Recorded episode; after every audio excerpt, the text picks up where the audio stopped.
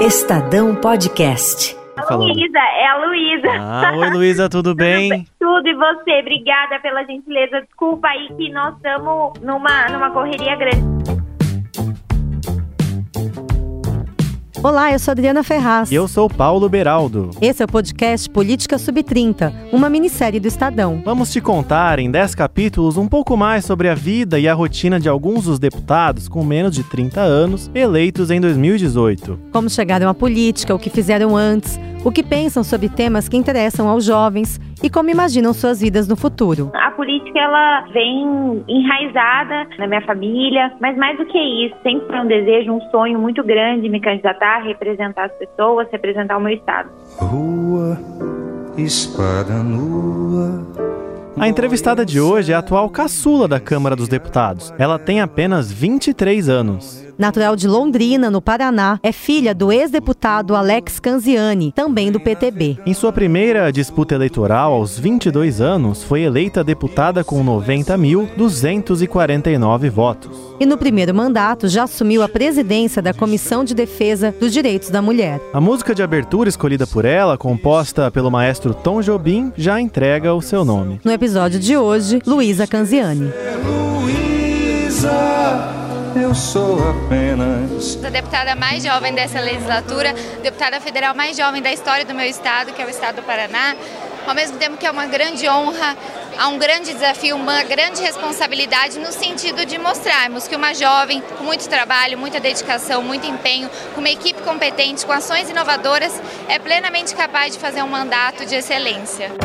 Luiz acompanhou desde cedo, dentro de casa mesmo, a evolução na política de seu pai, o Alex Canziani, que soma cinco mandatos em Brasília. E diante desse contexto, eu desde muito cedo acompanhei as eleições, a articulação política lá em Londrina, no estado do Paraná. Então, desde muito cedo, sonhei um dia me candidatar. Luísa chegou a planejar ser candidata a vereadora em 2016, mas preferiu terminar a faculdade de Direito. Com a carteirinha da OAB em mãos, se filiou ao PTB e, com a força do sobrenome, nome, saiu vencedora das urnas. É o partido do meu pai, meu pai inclusive tem a presidência estadual do PTB no estado do Paraná e eu cresci militando no PTB, né? Então pude fazer o movimento do PTB jovem, mas principalmente do PTB mulher. E isso, o PTB mulher de que há uns 4, 5 anos é que a gente vem numa luta muito forte para engajar mais mulheres na política, né? Seja fazendo seminários, eventos, dando oportunidade para as mulheres participarem das eleições. Então, eu não,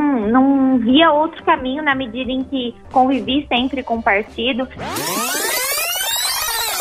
Luísa Canziani pelo bloco PSL, PP, PSD, MDB, PR, PB, DEM, PSDB, PTB, PSC e outros partidos pelo tempo de cinco minutos, deputada Luísa.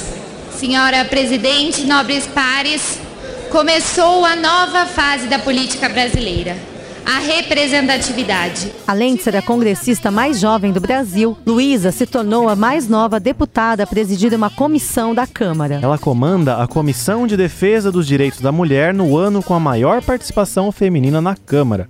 São 77 deputadas nessa legislatura. Mas apesar do cargo, ela não se considera uma feminista. O que eu sou, o que eu defendo é justamente uma inserção das mulheres no mercado de trabalho, um empreendedorismo feminino, educação das mulheres, as mulheres em diferentes áreas, né? Porque as mulheres são mais escolarizadas do que os homens. Então, eu defendo a autonomia das mulheres, a igualdade das mulheres muito mais do que uma terminologia.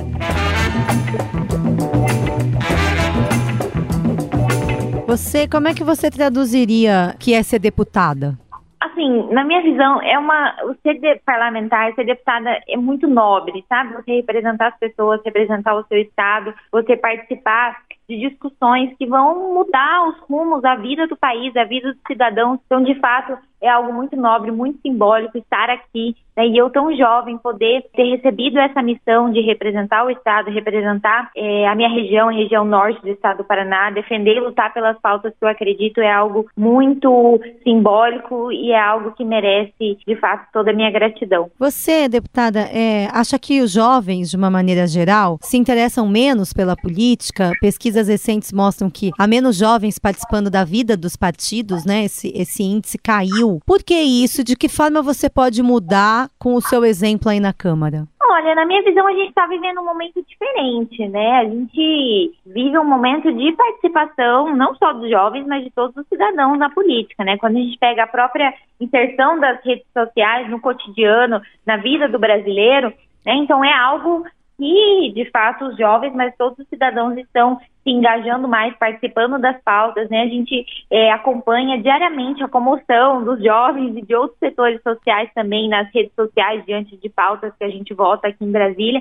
Então, acho que essa dinâmica tem mudado, sabe? O jovem tem se interessado mais pela política, até porque a política hoje está mais próxima das pessoas, né? Com a evolução da democracia brasileira, na minha visão também, há um interesse maior por parte de todos os cidadãos na participação da vida política do país. Então, acho que se no passado havia uma resistência dos jovens, hoje a gente está vivendo essa transição. Em relação às vantagens e desvantagens, na minha visão, inicialmente, há, uma, há um desconhecimento né, por parte de parlamentares mais antigos da casa, é, indagando a nossa inexperiência. Né? Mas eu sempre digo que dois fatores irão quebrar esses paradigmas.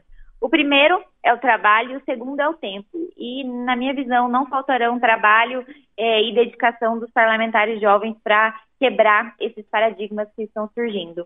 Deputada, falar umas coisas um pouco mais pessoais agora. É, você gosta muito de usar tênis, né? Fala um pouco mais sobre esse hábito. Você ficou conhecida por isso?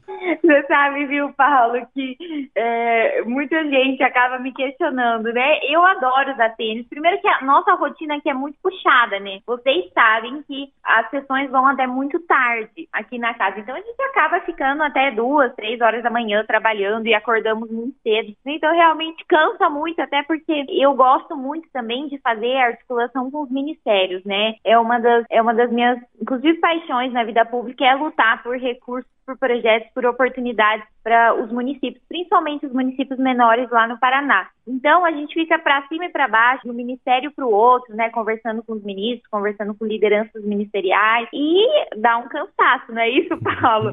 então eu, eu sempre costumo usar tênis e mais do que essa questão de cansaço ou não, eu acho que é quem eu sou, né? Eu uso tênis na minha na minha rotina, no meu cotidiano e eu não posso, por ser parlamentar, mudar a minha essência, mudar o que eu gosto de usar, o que eu gosto de vestir, o que me deixa em paz e confortável, não é isso? Rua, espada nua, boia no céu. E... Falando também, então, continuando nessa parte mais pessoal, é, o que, que você gosta de ouvir, deputada? Ai, olha, eu escuto de tudo, Adriana. Eu escuto todos os estilos musicais possíveis. Até porque lá no Paraná nós temos uma. O sertanejo é muito forte, né? Mas a minha família gosta muito de MPB também. Então eu transito por todos os lados da música brasileira. Escolhe uma pra gente depois usar aqui no programa. Uma, com certeza, se eu pudesse, se eu pudesse não, já que eu estou escolhendo uma, eu escolheria Luísa, a música do Tom Jobim, até porque eu me chamo ah. Luísa graças, graças a essa música, né? A minha bisavó chamava Luísa e meus pais é, me deram esse nome pela minha bisavó e também por essa música que eles adoram a música e eu também adoro a música. É uma letra linda e é fruto, meu nome é fruto então também dessa música. Vem cá, Luísa, me dá tua mão. O teu desejo é sempre o meu desejo. Falar um pouquinho do seu trabalho na comissão. É, você se, se denomina como uma feminista? E o que, que representa isso para você?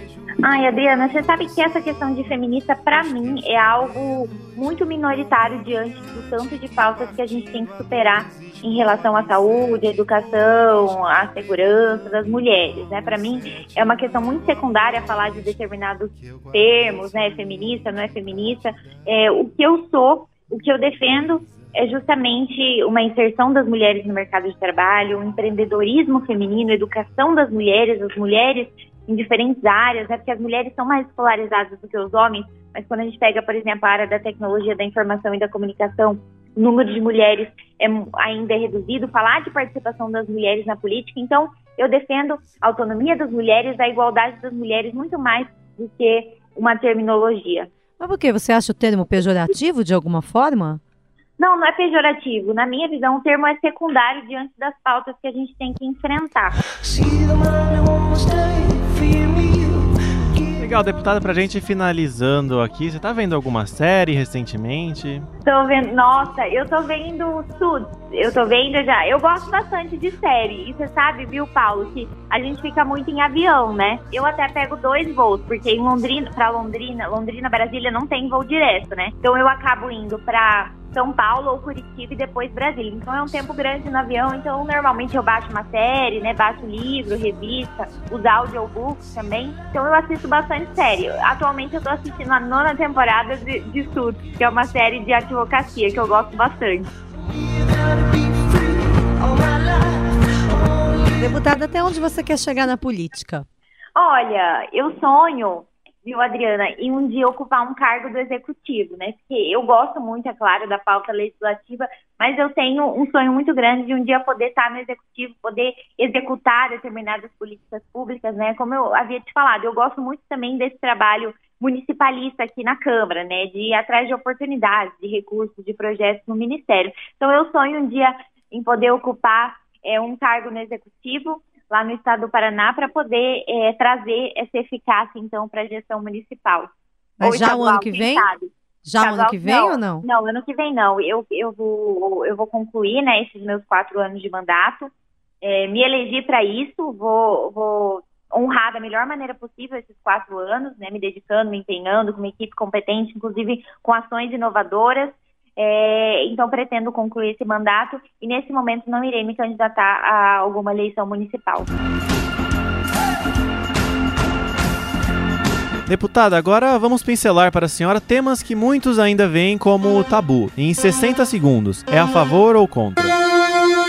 Você é a favor da descriminalização da maconha? Não, sou contrária. Cotas raciais? Favorável. Eu acho que a gente precisa, de alguma maneira, dar uma, dar uma resposta a determinadas distorções históricas. Sobre prisão em segunda instância, a senhora tem uma posição? Eu sou favorável, eu sou favorável à prisão em segunda instância, mas eu acho importante trazer essa questão que muitas vezes o debate ficou contaminado com a questão do ex-presidente Lula, né? E a gente não pode deixar que determinadas figuras políticas contaminem uma discussão em um tema tão central e tão importante para o país.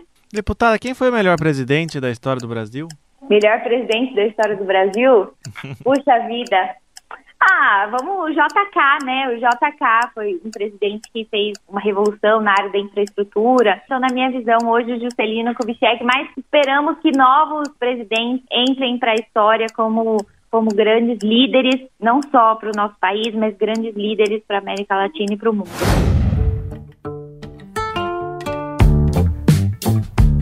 Você ouviu o Política Sub-30. A apresentação do programa é de Adriana Ferraz e de Paulo Beraldo. O roteiro é de Clara Helstab e a edição de Ana Paula Niederauer e Clara Helstab. A finalização é de Moacir Biasi e a coordenação do núcleo de áudio de Emanuel Bonfim. O editor de política do Estadão é o Eduardo Catal.